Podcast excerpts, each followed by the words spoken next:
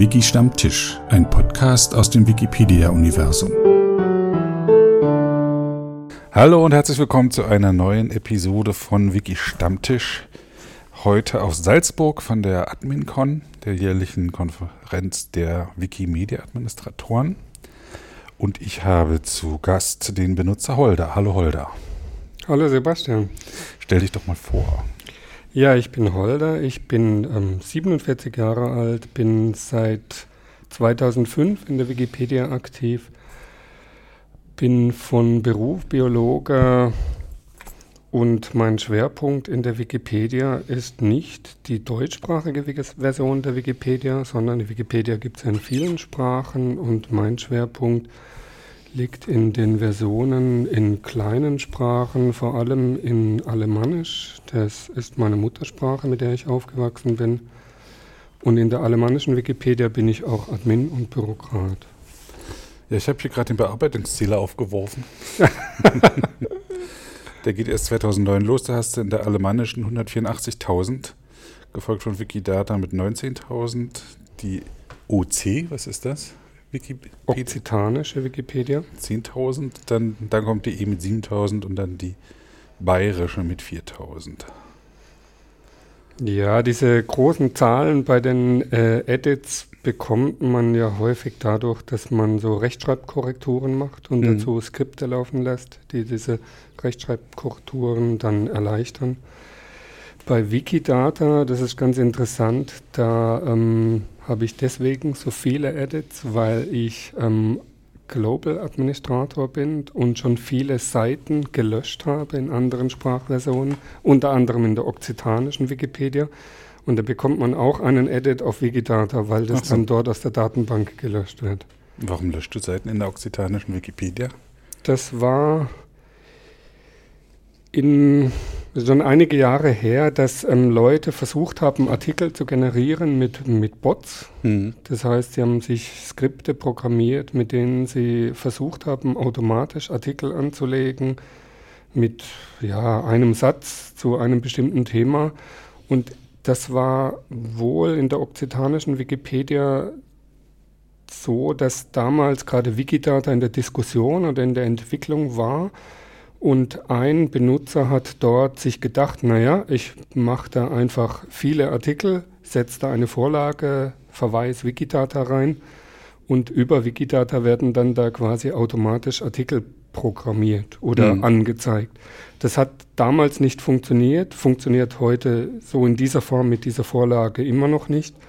Und in diesen Artikeln, der hat über, über 10.000 hat er angelegt und ähm, in den Artikeln stand im Prinzip nichts drin, nur diese Vorlage. Hm. Und ähm, die Community der okzitanischen Wikipedia hat sich ein wenig schwer getan, diese Seiten wieder zu löschen, weil sie ge sich gesagt haben, naja, wir haben jetzt so viele Artikel plötzlich und wir könnten ja damit werben, wenn wir dann plötzlich über, ja, ihr Ziel war immer 100.000 Artikel zu haben. Hm. Und Deswegen hatten sie sich, haben sie beschlossen, dass sie lieber diese Artikel ausbauen zu richtigen Artikeln, statt diese Seiten wieder zu löschen. Allerdings, da haben sie dann auch irgendwann aufgegeben und gesagt, wir schaffen das nicht. Und dann bin ich als Global Admin gekommen und habe die alle gelöscht.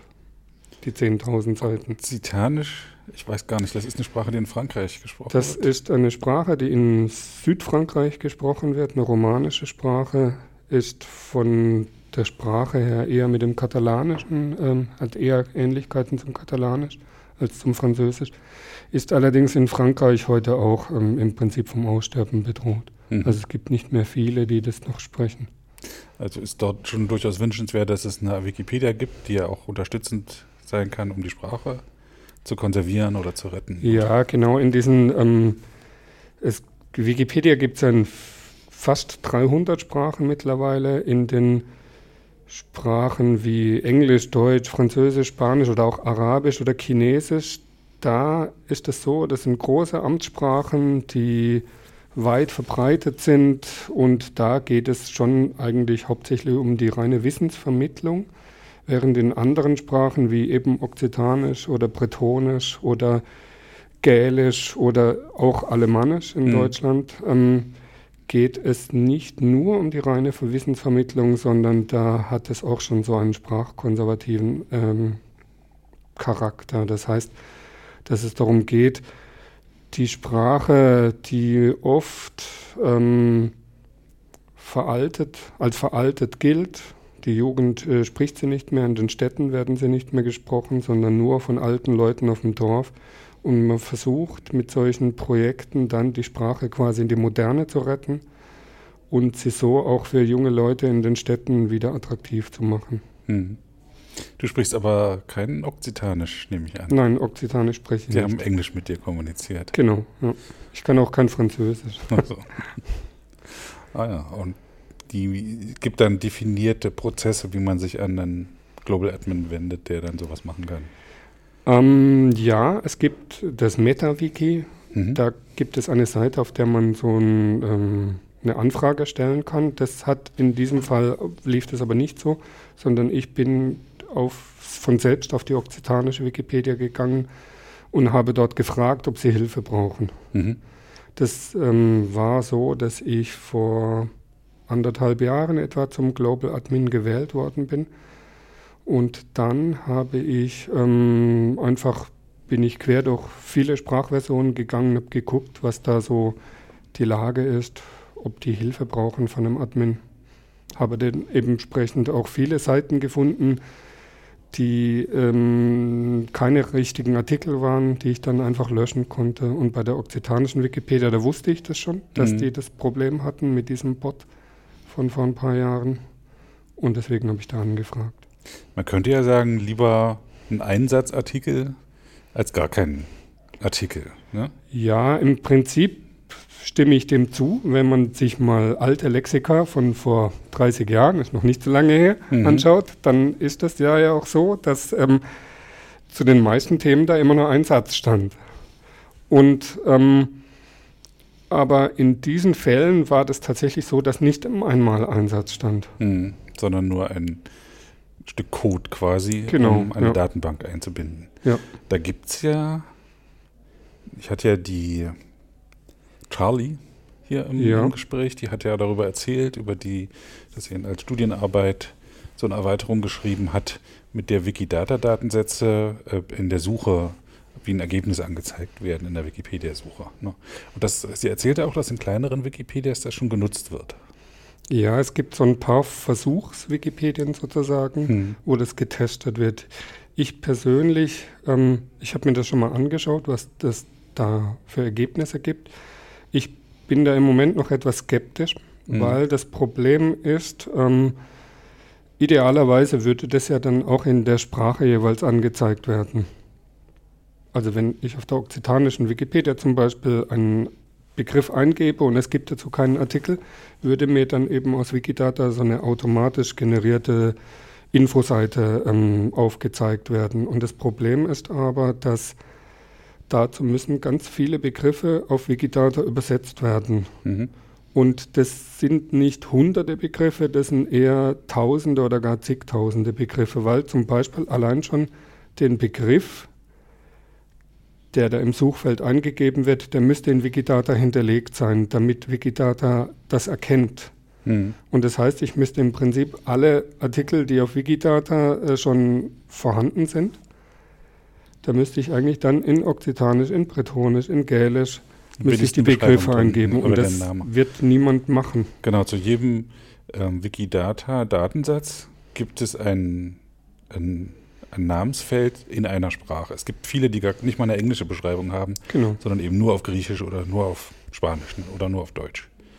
Ja, und dann schon gar nicht dann in den kleinen Sprachen. Das heißt, da müssten die kleinen Sprachen da durchpflügen und die Beschreibungen einfügen ja. in ihrer Sprache, damit es durchsuchbar ist.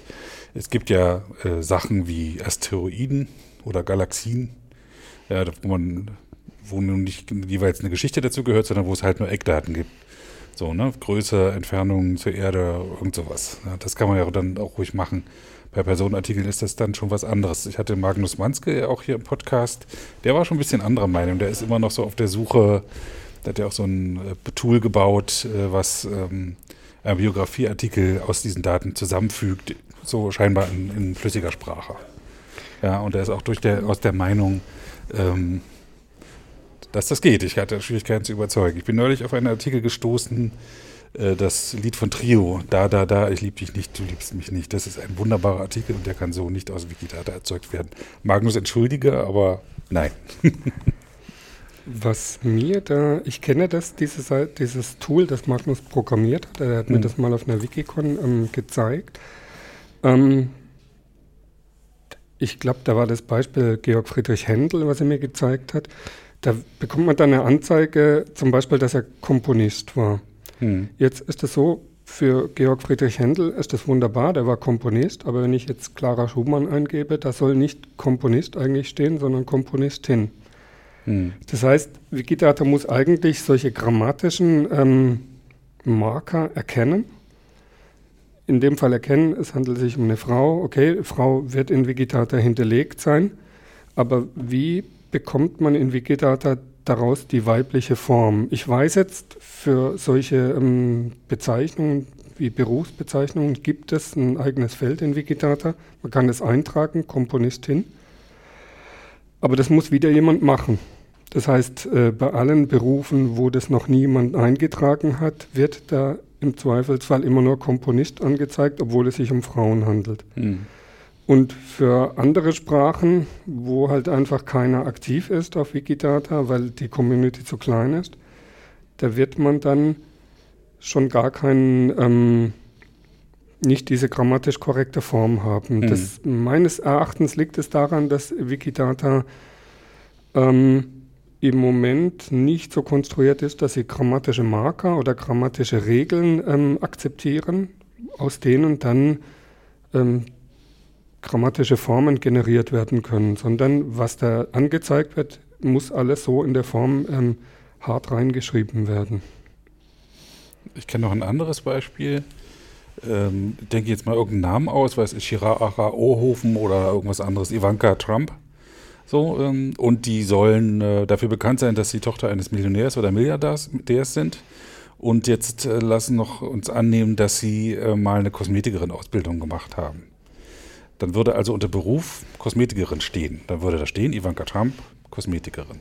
Das ist aber nicht das, wofür sie wie auch immer relevant sein könnte. Ne? Die, die eigentliche Relevanz ist dadurch, dass sie Tochter eines Milliardärs ist und vielleicht noch Präsident von Amerika oder ja, des Marses, keine Ahnung. Aber das, auch das ist in Wikidata eben schwierig darzustellen. Ne? Ja. Eine Wichtung. Ich weiß, man kann dann jetzt irgendwelche Lösungen ausdenken, aber ich plädiere auch dafür, dann nicht zu weit zu gehen. Daten Daten sein zu lassen und einen gut geschriebenen Artikel einen gut geschriebenen Artikel. Ich meine, ich kenne diese Idee von Wikidata mindestens schon seit der Wikicon in Dornbirn. Das war, ich glaube, 2012 oder so. Wobei ich glaube, die ersten Diskussionen hatte ich schon vorher gehört. Und ähm, eigentlich fand ich das immer eine tolle Idee, wenn da in der Datenbank Daten drin sind, die man für Artikel nutzen kann, um Artikel aktuell zu halten. Aber das handelt sich um Daten, die sich ändern.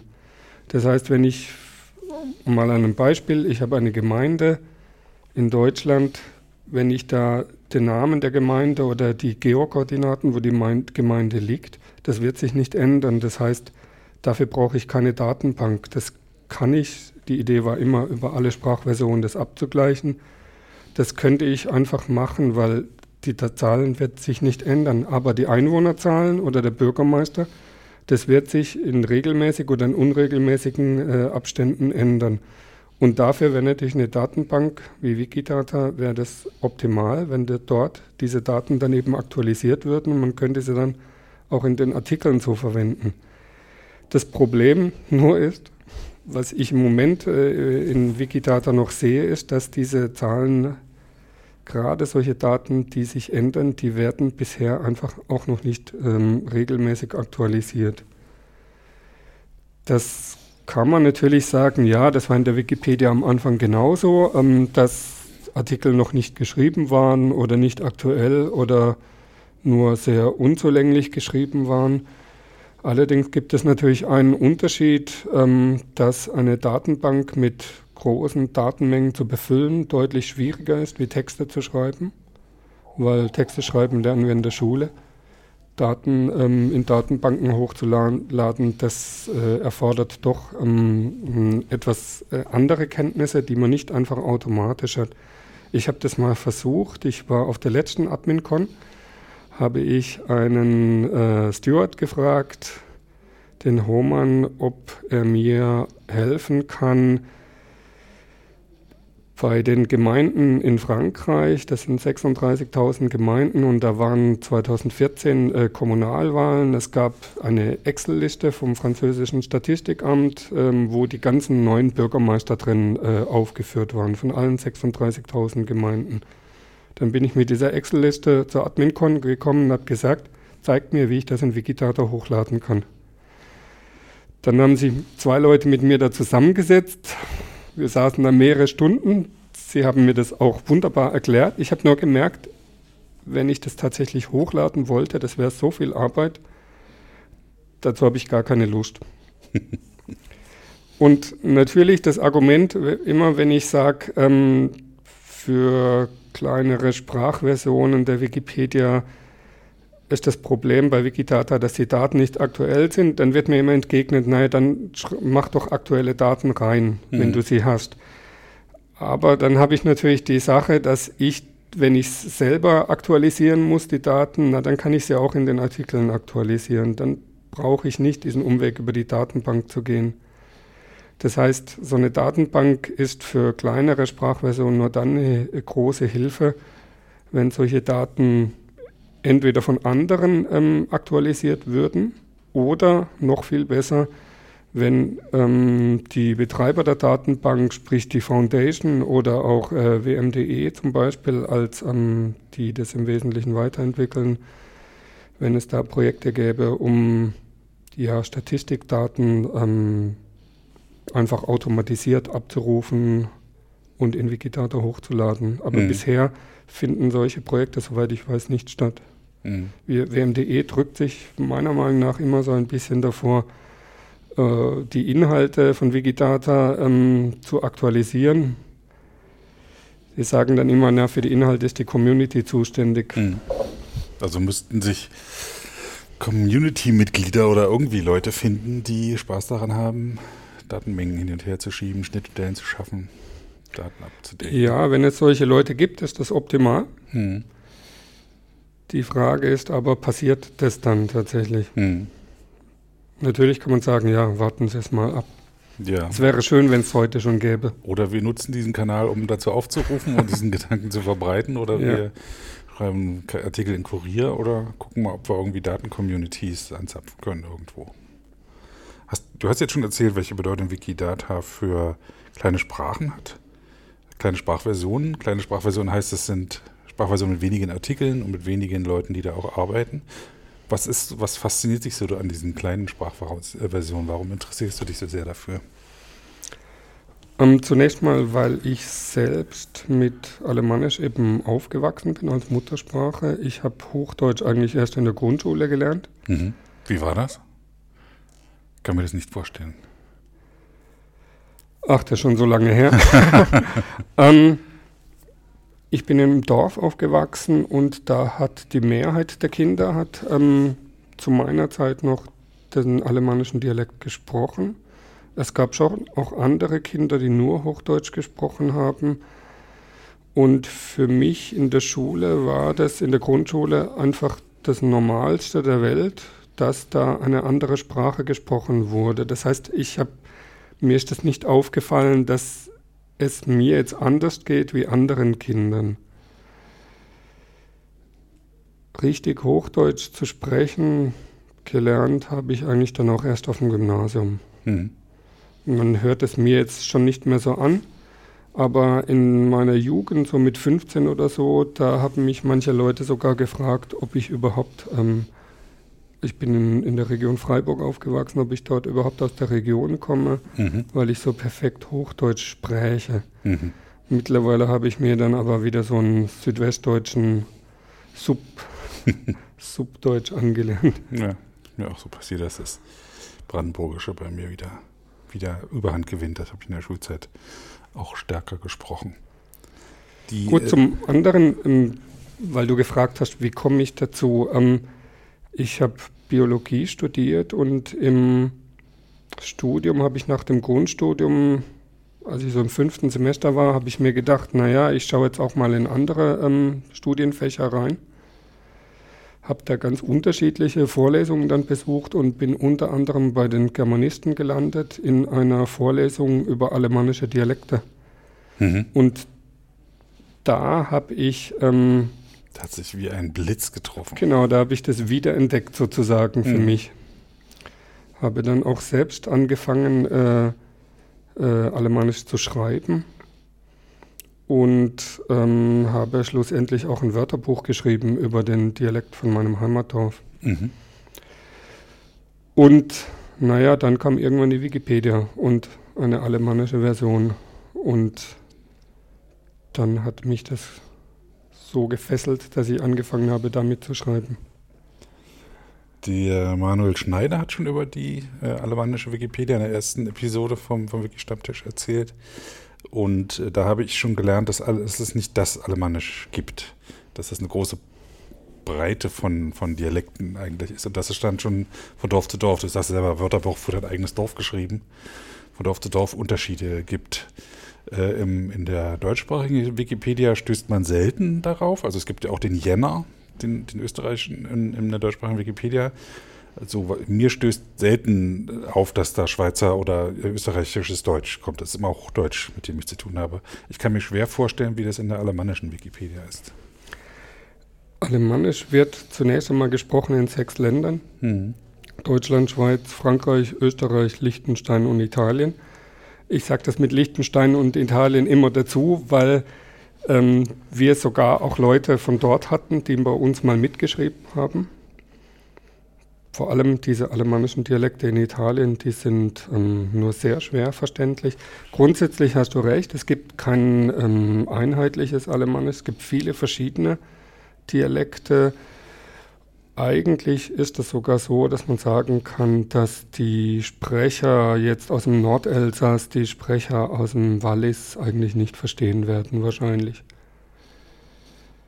In der Schweiz selbst, da gibt es, ähm, da ist es üblich, dass alle Schweizer, alle Deutschschweizer miteinander den jeweiligen Dialekt sprechen und ähm, dadurch sind sie gewöhnt, auch andere Dialekte zu hören und andere Dialekte zu verstehen. Etwas, was wir in Deutschland ja nicht machen. Wir wechseln ja dann ins Hochdeutsch. Mhm.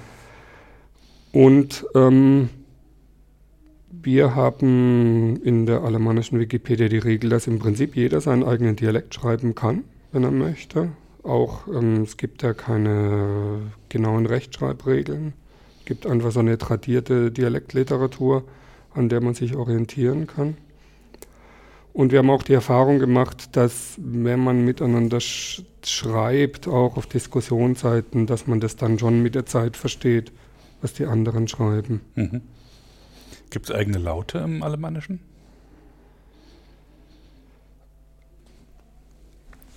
Eigentlich nicht. Mhm. Es gibt, ja, sie sind etwas anders verteilt. Die aber eigentlich nicht wirklich eigene Laute. Mhm. Es gibt einen alemannischen Dialekt, das ist ein Dorf im Schwarzwald, wo es das TH gab, bis mhm. vor wenigen Jahrzehnten. Das ist vielleicht so eine Besonderheit, aber ansonsten sind es die gleichen Vokale und Konsonante, die man auch in der deutschen Sprache findet, aber sind anders verteilt. Mhm. Dann gibt es vermutlich Lautverschiebungen und eigene Wörter für bestimmte genau, Sachen. Ja. Mhm. Also es gibt viele Wörter, die ähm, im Prinzip gleich sind, nur anders ausgesprochen werden. Und dann gibt es auch vieles, wo es einfach eigene Wörter gibt. Wobei sich da natürlich dann auch die verschiedenen alemannischen Dialekte untereinander unterscheiden. Wir haben auch ein Projekt auf der alemannischen Wikipedia, gesprochene Wikipedia, mhm. wo ähm, Artikel vorgelesen werden, meistens auch von den jeweiligen Autoren. Mhm. Das kann man vielleicht noch dann verlinken, das Projekt, für diejenigen, die das mal hören möchten. Hm, auch eine andere Sprachmelodie, ne? Also ja. vorhin war ich, dachte ich kurz, äh, das klingt jetzt gerade schweizerisch, wie du fragst. Ja, bei mir ist es auch so, dass ich nicht mehr diesen reinen Markgräfler Dialekt habe, äh, mhm. von dem ich herkomme, sondern ich habe ähm, sieben Jahre in der Schweiz gelebt. Mhm. Und da habe ich schon gemerkt, dass ich dann, ich habe dann in, in Zürich gelebt und habe dann angefangen, äh, Zürichdeutsch äh, zu sprechen auch, mhm. oder vielmehr, ich habe es versucht. Mhm. Und im Laufe der Jahre ähm, hat meine Sprache da dann schon einiges davon angenommen. Ja. Mhm. mhm. Aber insgesamt ist das so, dass unser Dialekt dem Schweizerdeutsch schon sehr ähnlich ist. Du sagtest schon, du bist Global Admin. Ich hatte ähm, vor kurzem Martin Rulsch hier, da, da hatten wir schon auseinanderklamüsert, dass es irgendwie fünf oder sechs verschiedene Stufen gibt. Global Admin hat er, glaube ich, gar nicht aufgezählt. Erklär mal kurz, was ein Global Admin ist.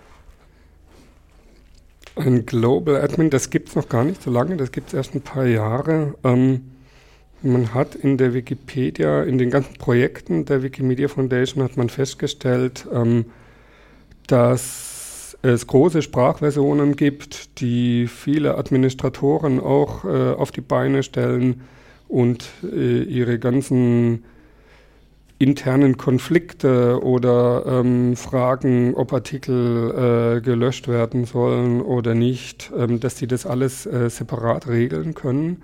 Es gibt da auch viele Projekte, wo die Community so klein ist, dass das nicht ähm, passiert. Und dann hat man irgendwann angefangen, ähm, Benutzer ja, Rechte einzuführen äh, für Leute. Das waren am Anfang die Stewards, dass die auch in, in allen Sprachversionen der Wikipedia und in den anderen Projekten der Foundation ähm, diese Adminrechte hatten, um dort gegen Vandalismus zum Beispiel vorzugehen.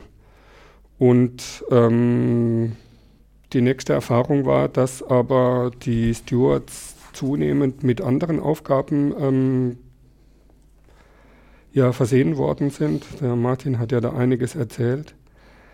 Und dass dann diese reine Vandalismusbekämpfung ähm, sozusagen outgesourced wurde an eine äh, Stufe von Benutzerrechten weiter drunter. Das waren dann eben diese Global Admins. Das heißt, Global Admins sind, ich glaube, das sind insgesamt 20 oder 30 Leute weltweit, die haben Adminrechte in allen Projekten der äh, Wikimedia-Bewegung, die weniger als zehn Administratoren haben. Mhm.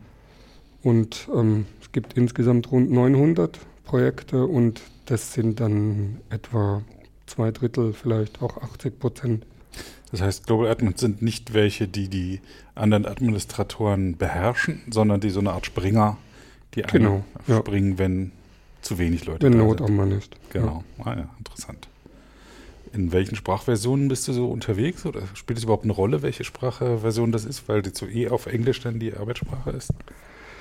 Ähm, es gibt einige wenige, die ich verstehe. Das mhm. sind zum Beispiel die ähm, Wikipedien in deutschen Dialekten oder so. Es gibt mhm. noch eine bayerische Wikipedia, eine pfälzische und eine plattdeutsche. Da kann ich schon einigermaßen mit den Leuten auch äh, verstehen, was sie lesen äh, was sie schreiben und kommuniziere mit denen natürlich dann auf Deutsch. Ansonsten äh, kommuniziere ich in der Tat auf Englisch mhm. mit allen Leuten weltweit. Ähm, für meine Arbeit als Global Admin spielt es schon eine Rolle. Es gibt ähm, bestimmte Sprachen, so europäische Sprachen, die ich vielleicht nicht verstehe, wo ich aber schon einigermaßen zum Beispiel erkenne, ob ein Artikel, der ganz neu angelegt wird, in der Sprache jeweils geschrieben ist. Mhm. Wenn das in Lateinschrift ist, dann kann man ja schon einigermaßen erkennen, ob das jetzt zum Beispiel baskisch sein könnte oder ob das halt Englisch ist. Mhm. Aber wenn ähm, in einer Sprachversion, die in zum Beispiel einer ganz anderen Schrift geschrieben ist, da erkenne ich nicht einmal das. Mhm. Also ich würde nicht erkennen, ob ein äh, Artikel in der Punjabi-Wikipedia jetzt auf Arabisch oder Punjabi geschrieben ist, einfach weil es in arabischer Schrift geschrieben ist. Und wie behilfst du dir dann? Ähm, in solchen Fällen ähm, kann ich nur eingreifen, wenn ich gefragt werde. Mhm. Und ähm,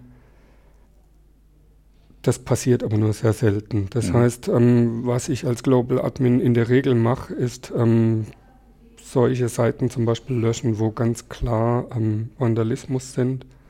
Wenn jemand eben Fuck you in, einen, in eine neue Seite und der Fakio reinschreibt, dann weiß ich, das ist immer ähm, Vandalismus. Mhm. Solche Seiten kann ich dann löschen. Ich habe natürlich das Problem auch, wenn in einer Sprache, die ich nicht spreche, wenn ich dann gefragt werde, äh, das ist Vandalismus, bitte lösche diese Seite. Ich verstehe die Sprache aber nicht, es könnte auch diese Anfrage an mich von einem Vandalen kommen.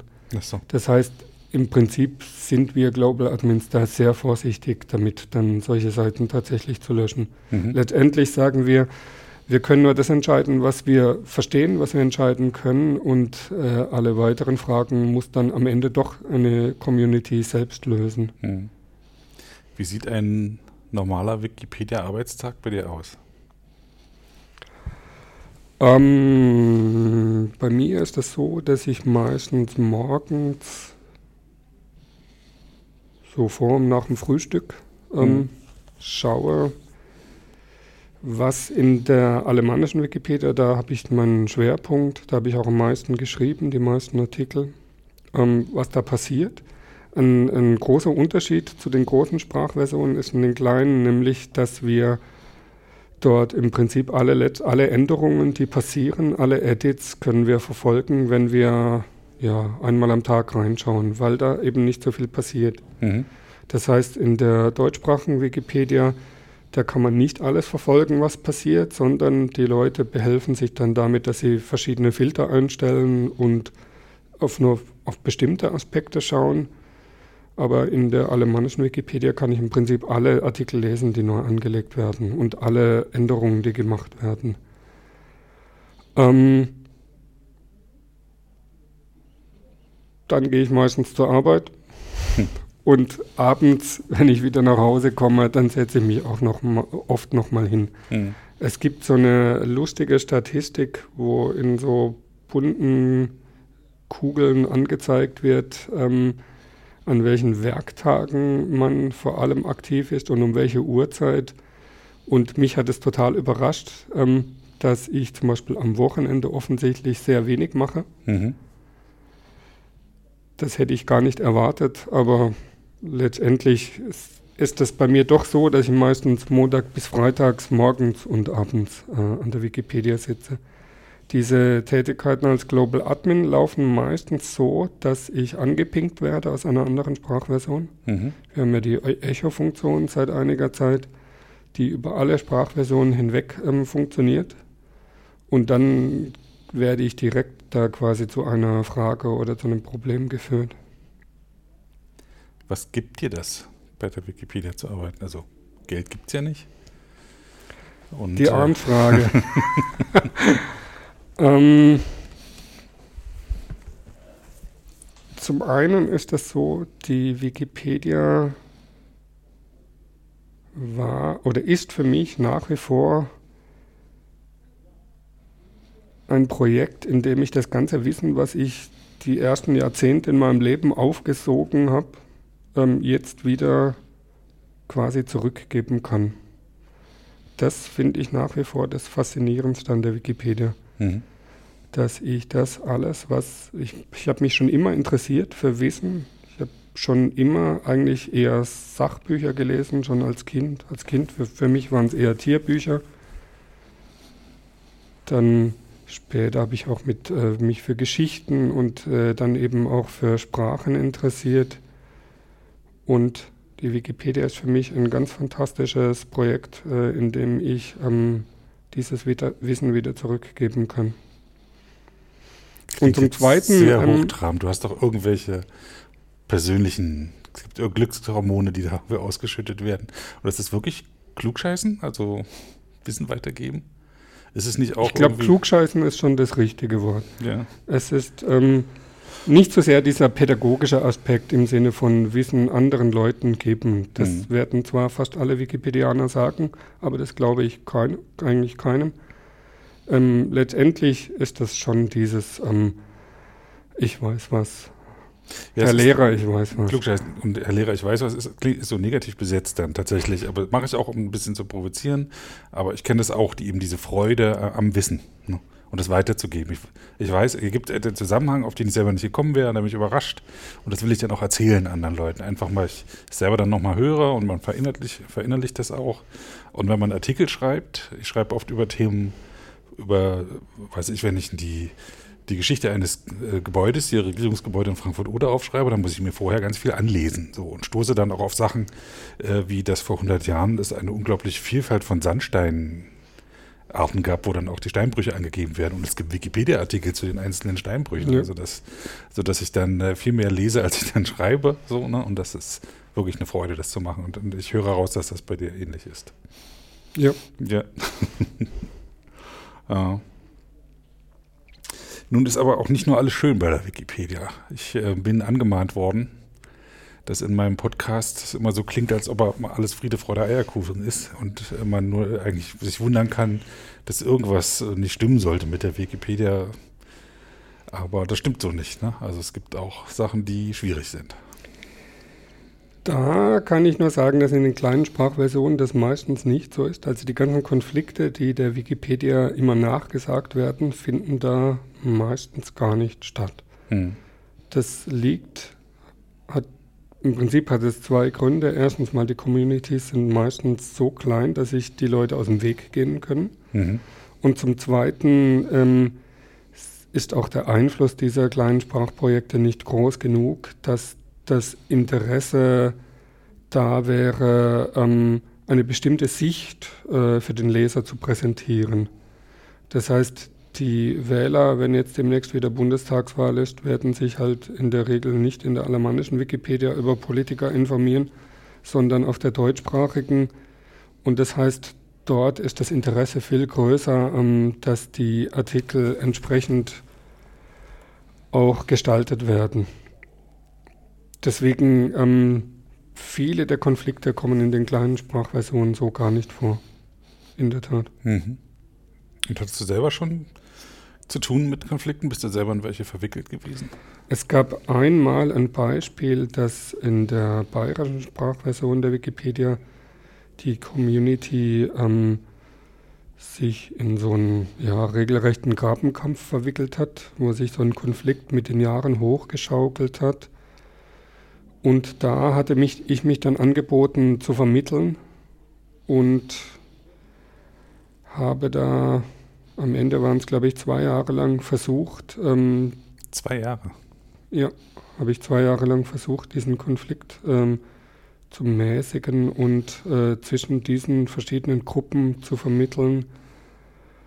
Und letztendlich bin ich aber damit gescheitert. Der Konflikt ist immer weiter eskaliert und nun ja, am Ende hatte sich dann eine äh, Seite hatte sich durchgesetzt über Meinungsbilder. Worum ging es da? Es, am Anfang ging es wohl hauptsächlich tatsächlich um Schreibweisen des Bayerischen. Was ist korrektes geschriebenes Bayerisch? Was ist überhaupt korrektes bayerisches, ähm, korrekte bayerische Dialekt? Das war aber, glaube ich, nur am Anfang wirklich ähm, der Anlass und relativ schnell hatte sich das in persönliche Konflikte hineingesteigert. Mhm wo sich dann am Ende ja so Gruppen gebildet haben und man kennt es, dass dann sich so Solidarisierungen äh, stattfinden, dass Leute andere unterstützen, egal was die sagen, halt einfach, weil sie sich mit denen solidarisieren wollen. Und am Ende hatte sich die fast die ganze Community so auf ein oder also im Endeffekt waren es zwei Lager, mhm. die sich da herausgebildet haben. Und ich glaube, am Ende ging es echt nur noch um persönliche Fragen. Oh Mann. Ja, aber, aber dann, dann irgendwann gab es einen großen Knall und mittlerweile ist die Community wieder ziemlich friedlich. Alles gut. Die Hälfte ja. gegangen oder wie? So ungefähr. Ja. ja. Hm. Ich auch. Ach so. Ja, ich war damals sogar äh, zeitweise dort Admin und Bürokrat. Das habe ich dann aber irgendwann gesteckt. Hm. Ähm, du hast gesagt, du bist Biologe. Ja. Schreibst du Biologieartikel? So gut wie nicht. So gut wie nicht. Das, ja. das höre ich auch. So ich bin nicht überrascht. typisches Phänomen von Wikipedia-Autoren, dass sie über das, was sie beruflich arbeiten, relativ selten schreiben. Warum ist das bei dir so? Ich glaube, dass ein Punkt ist, ähm, dass ich ähm, nicht auch noch in meiner Freizeit mich mit Themen beschäftigen möchte, die ich sowieso schon den ganzen Tag ähm, bearbeite. Und vielleicht liegt es auch noch daran, dass ich mir dann bei den Themen sage, ich weiß es besser. Und wenn ich mich dann da herumstreiten muss mit Leuten, die auch ihre berechtigte Meinung haben, aber vielleicht doch nicht ganz so viel, gefühlt nicht ganz so viel Ahnung haben, hm. darauf hätte ich, glaube ich, keine Lust. Verstehe ich. Und dazu kommt, dass in der Wikipedia kann ich auch noch andere Interessen von mir ausleben. Und zwar? Eben Sprachen vor allem. Mhm. Also und regionale Geschichte. Mhm. Also du schreibst in der alemannischen Wikipedia über regionale Geschichte. Ja, genau. Regionale Themen, aber auch über Sprachwissenschaft. Was hast du zuletzt geschrieben? Zuletzt habe ich einen Artikel geschrieben, als ich im Zug saß und hier zur ähm, AdminCon gefahren bin. Hier, ich wohne in Darmstadt. Mhm. Das hat fünf Stunden gedauert, ähm, hierher nach Salzburg. Und dann äh, hatte ich ähm, dort eine WLAN-Verbindung und habe im Internet recherchiert nach einer ähm, Schwarzwälder Holzschnitzerin und Heimatautorin, mhm. die vor ein paar Jahren verstorben ist. Ich kannte die auch noch. Ich hatte die mal auf einer Lesung gehört, als sie Gedichte vorgelesen hatte. Und irgendwie bin ich da zufällig nochmal äh, über diesen Namen gestolpert und dann habe ich ähm, recherchiert auf der Zugfahrt, äh, finde ich dazu Informationen, habe ein paar ganz interessante Zeitungsartikel, mhm. als sie gestorben ist. Es gab so Zeitungsartikel mit so Kurzbiografien und daraus habe ich einen Artikel geschrieben. Mhm. Hast du irgendwelche interessanten Artikel, die du jetzt in Erinnerung hast in letzter Zeit, die du geschrieben hast oder gelesen hast, die du empfehlen kannst zum Lesen? Hm, die für mich ganz persönlich beim Schreiben die interessantesten Artikel, das waren eigentlich die Artikel, die ich ganz am Anfang geschrieben habe. Mhm. In der alemannischen Wikipedia, da habe ich ähm, Artikel geschrieben über ähm, Walser-Dialekte in Italien. Mhm. Da gibt es so ein paar Dörfer in den Bergen, im Prinzip gerade südlich der Schweizer Grenze in Italien, wo Walser-Dialekte gesprochen werden. Und diese Walser-Dialekte sind sehr, ähm, ja, sehr archaisch. Die mhm. haben so manche sprachlichen Merkmale, die eher noch ans Althochdeutsch erinnern. Und ich habe damals ganz eine ganze so eine Serie von Artikeln über diese Walser-Dialekte geschrieben und habe da ähm, sehr viel Literatur recherchiert.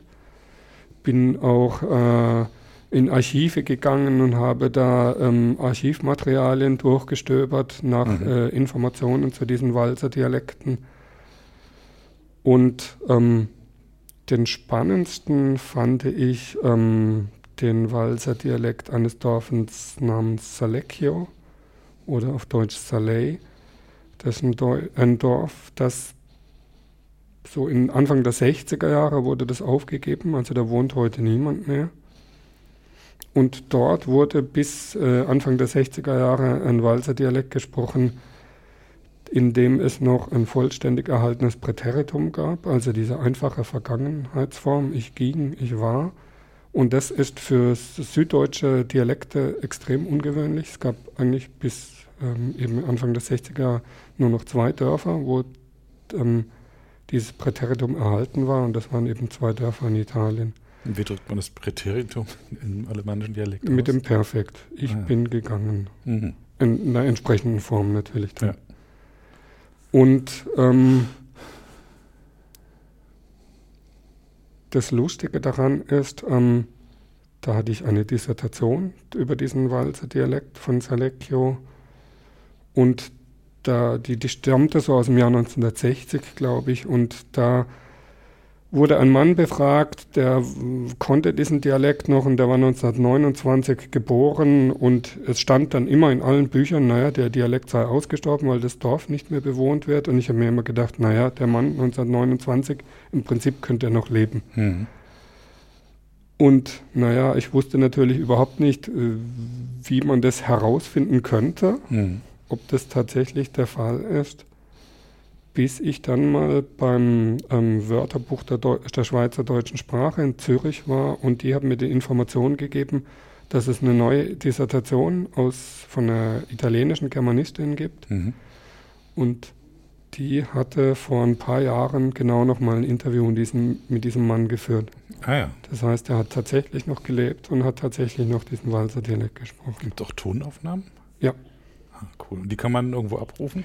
Man kann, ich, also das Problem bei so Dissertationen ist oft, dass sie ja nicht äh, in den Bibliotheken überall erhältlich sind, mhm. sondern nur so als Einzelexemplare. Ähm, ich weiß nicht, ob man diese Dissertation, da, da gab es eine CD dann dazu, mhm. ähm, ob man die quasi in die Bibliotheken bestellen Hattest kann. Hattest du die in Händen jetzt? Ja, ich habe die angehört, die CD, genau. Mhm. Also es gibt sie zumindest in einigen Irgendwo ähm, gibt's sie. Bibliotheken. Ja. Mhm. Ich habe auch im ähm, Kurier habe ich dann einen Artikel dazu geschrieben. Mhm. Da gibt es so eine ähm, Serie, die heißt kleine Freuden. Mhm. Weil im Kurier, äh, für die äh, Hörer, die das jetzt nicht kennen, das ist so eine Seite in der Wikipedia, in der Nachrichten äh, aus dem Wikipedia-Universum oft erzählt werden und oft sind die Nachrichten eher ja, formalistisch, technisch oder eher ähm, jemand beschwert sich darüber was, was ihm schon immer auf den Sack gegangen ist. und ähm, diese Serie Kleine Freuden hat irgendjemand mal angefangen, weil er auch was Positives in den Kurier bringen wollte und hat dann dazu aufgerufen, schöne Geschichten, mhm. die man erlebt hat, bei den Recherchen zu Artikeln ähm, zu schreiben. Und diese Geschichte habe ich dann eben zu dem Dialekt von Selecchio habe ich da mal im Kurier geschrieben. Mhm. Cool.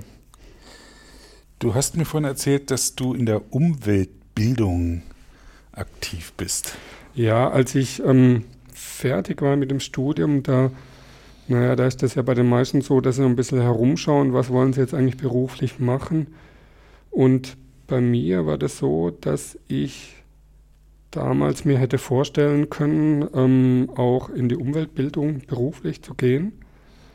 Das heißt, ähm, Natur oder Naturschutz ähm, Menschen zu vermitteln, indem man mit ihnen in die Natur geht. Mhm. Und ähm, nun ja, mein beruflicher Weg hat mich dann wo ganz anders hingeführt. Ich arbeite in, heute in der Umweltforschung und aber in den Ferien, meistens in den Sommerferien, mache ich seit vielen, vielen Jahren, ähm, ja, arbeite ich in der Umweltbildung. Das heißt, ich äh, mache Zeltlager mit Kindern mhm. wo wir im Wald dann eben zelten und ja, letztendlich sind es dann so verschiedene naturpädagogische Themen, die wir da mit den Kindern machen. Was sind naturpädagogische Themen? Letztendlich bringen wir den Kindern die Natur nahe, mhm. indem wir sie Natur erleben lassen. Es gibt ja dieses Konzept, dass man Wissen vermittelt. Mhm. Das sage ich jetzt ausgerechnet dem Wikipedianer. Aber die Erfahrung hat gezeigt, dass ähm, Wissensvermittlung oft noch nicht reicht, damit Menschen wirklich ein, eine Beziehung zur Natur entwickeln, sondern eine wirkliche enge Bindung zur Natur entsteht häufig erst dann, wenn man eine, sel eine selber Erfahrung in der Natur gemacht Erfahrung, hat. Berühren, riechen, schmecken, genau. fühlen, tasten. Gleichgewicht. Die ganzen Sinne angesprochen werden. Ja. Das heißt, ihr dann wird dann mal auf Grashalm durch die Hand gezogen oder ich weiß nicht, an Holz gerochen oder zum Beispiel, genau. Oder das fängt schon an mit ähm, Lagerfeuer selber machen. Hm. Im Wald Holz sammeln und ein Lagerfeuer machen. Ohne Papier. Hm. Im Idealfall sogar ohne Streichhölzer. Und zwar, wie macht man das ohne Streichhölzer? Ja, mit einem Feuerbogen. Das heißt, mhm. ähm, man kennt es ja schon aus dem Fernsehen, dass man mit einem Stock, den man dreht, in einem anderen Holzstück ähm, eine Glut erzeugt. Ähm, das sieht einfacher aus, als es ist. Das erfordert viel Training, mhm. dass man das ähm, letztendlich hinbekommt. Weil was man relativ schnell hat, ist so ein bisschen Qualm. Mhm. Aber von da bis zur offenen Flamme, das ist noch ein weiter Weg. Mhm. Wobei ich denke, seinerzeit in der Jungstellenzeit, äh, die Jungs und Mädels, die hatten da den Bogen raus. Also die werden das mit ein paar zwei Handgriffen gemacht haben. Ja klar, wenn man das einmal gelernt hat, richtig, mhm. dann kann man das auch relativ schnell, ja. Ja. Also ich finde es immer in Spielfilmen oder manchmal auch in wissenschaftlichen Sendungen unerträglich, wenn Steinzeitmenschen als Idioten dargestellt werden, da die immer uh, uh sagen, sich seltsam ja. bewegen und äh, dann immer irgendwie ins Feuer pusten, um das anzukriegen. Ich bin ganz sicher, dass die da ganz cool da irgendwelche Feuersteine aufeinander geknallt haben und dann brannte das Lichterloh, weil sie da eben, eben das Druck, die Erfahrung hatten. Ne? Ja. ja. Und wenn wir einen Kopierer bedienen, wir haben auch keine Ahnung, wie das Ding funktioniert. Ja, sie wissen auch nur, wir wissen auch nur, wo man den Knopf drücken muss. Ja, genau. ja. In, einem, in einem Film in tausend Jahren würde dann wahrscheinlich, würden wir dann uh, uh, so rumspringen und versuchen, irgendwie da Thermopapier einzuführen. so ein Unsinn, ne? Ja, nee, aber das, diese Naturerfahrung, ich selber habe den Kurs nicht mit, mitgemacht, aber ich erinnere mich, dass immer das in Ferien halt bei Oma und Opa gab es keinen Fernseher. Da habe ich mich gelangweilt und dann war ich dann auch da. Und, und da habe ich eigentlich meine Erfahrung mit, wie bläst man auf einem Grashalm und sowas genau, ja. gekriegt. Hm. Klingt so ein bisschen zurückhaltend. Erzähl doch noch mal ein bisschen. Mich interessiert es wirklich, wie man Kinder Natur da bringt. Ich habe einen 13-jährigen Sohn und äh, ähm, ich habe so immer so, das ist ein Stadtkind, ja, der ist, ist auch ein Stubenhocker ein bisschen die, die Angst, dass er das irgendwie verpasst. Ja, also ich mache das bei der Naturschutzjugend. Mhm. Das sind ähm, Kinder, die da in Sommerferien auf dieses Zeltlager kommen, zwischen 8 und 12 Jahren. Mhm. Meistens sind es Eltern, die selbst einen Bezug zur Naturschutzjugend haben und deswegen ihre Kinder dahin schicken. Mhm. Und ähm, ja, was machen wir auf dem Lager? Die Kinder schlafen in Zelten. Das ist für viele schon mal ein ganz großes neues Erlebnis, weil sie mhm. das noch nie gemacht haben. Ähm, wir kochen auf dem Feuer. Wir Wie schmeckt denn das? Was, ihr, was kocht ihr da? Mm, in den Anfangsjahren haben wir immer ganz Konzerte versucht, äh, sehr spannende Rezepte ähm, mit einem großen äh, pädagogischen Sinn und Zweck, bis wir dann festgestellt haben, naja, den Kindern schmecken halt am Ende Spaghetti mit Tomatensauce doch am besten. Hm. Und im Laufe der Jahre haben wir unsere eigenen Ansprüche da ziemlich heruntergenommen und sie an die Geschmacksbedürfnisse der Kinder angepasst. Was ähm,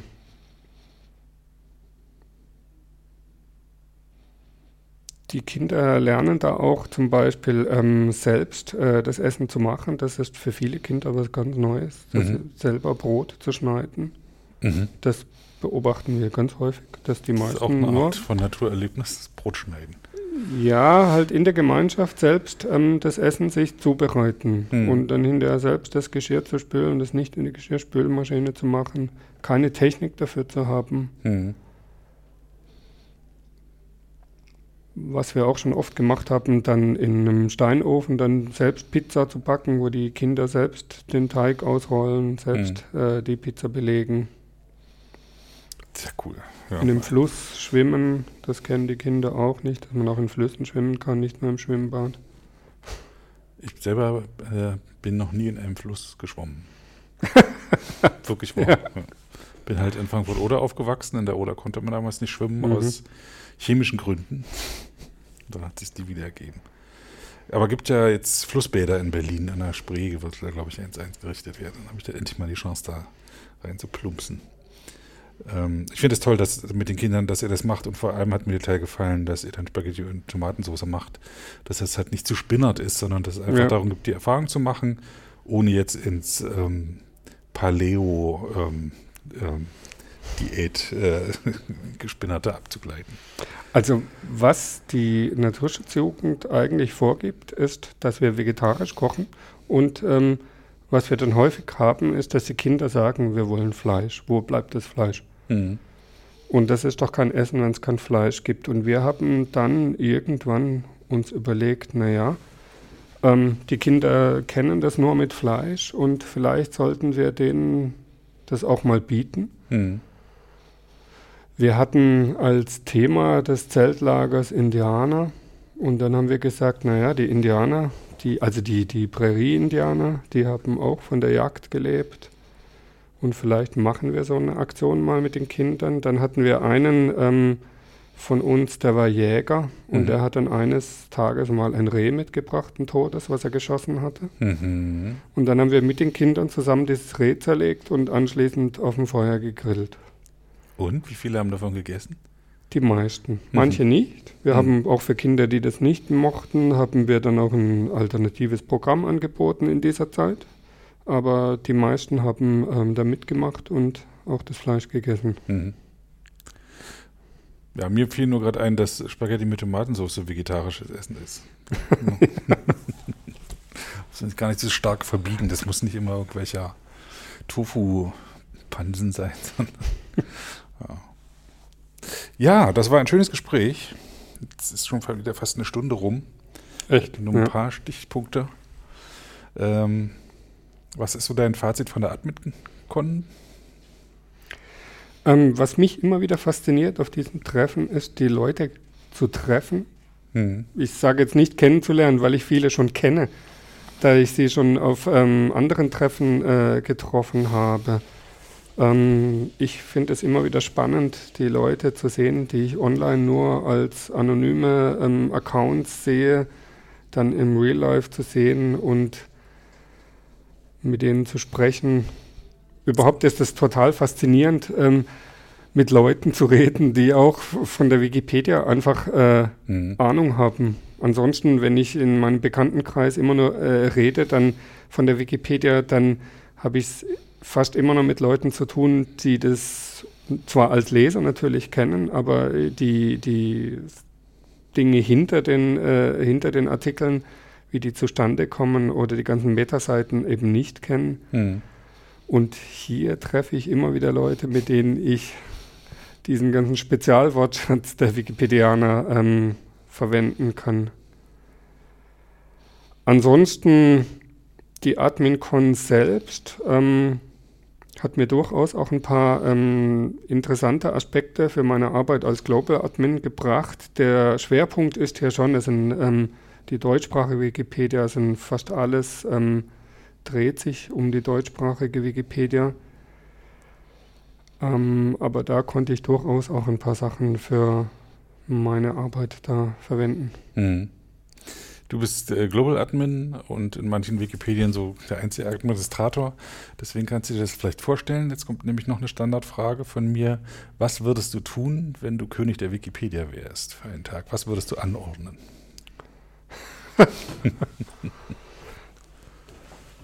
Ui, ich weiß, du hattest diese Frage schon in dem ähm, anderen Podcast manchmal gestellt.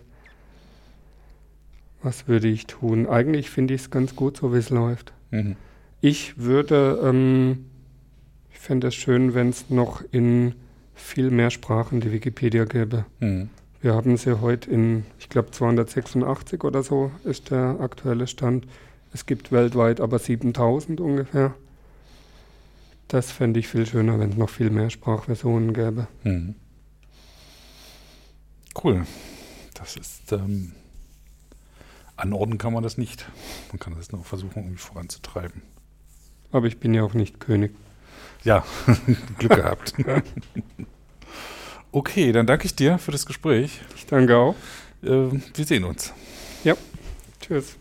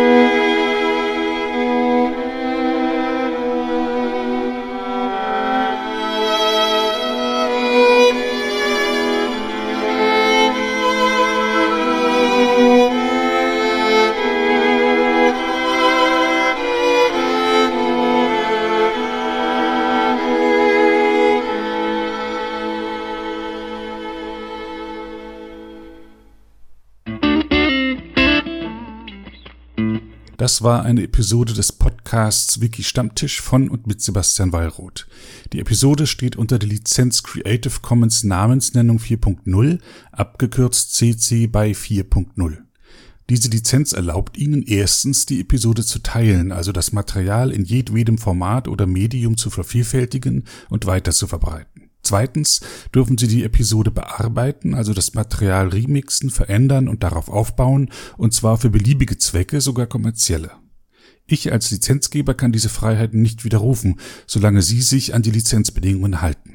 Die Lizenzbedingungen lauten, erstens, Sie müssen als Urhebernamen Wiki Stammtisch, Sebastian Wallroth angeben. Zweitens, Sie müssen die Lizenz CC BY 4.0 angeben. Drittens müssen Sie, wenn möglich, einen Link zur Lizenz beifügen. Viertens müssen Sie angeben, ob Änderungen vorgenommen wurden. Fünftens dürfen Sie diese Angaben in jeder angemessenen Art und Weise machen, allerdings nicht so, dass der Eindruck entsteht, dass ich als Lizenzgeber gerade Sie oder Ihre Nutzung besonders unterstützte. Zuletzt dürfen Sie sechstens keine zusätzlichen Klauseln oder technischen Verfahren einsetzen, die anderen rechtlich irgendetwas untersagen, was diese Lizenz erlaubt.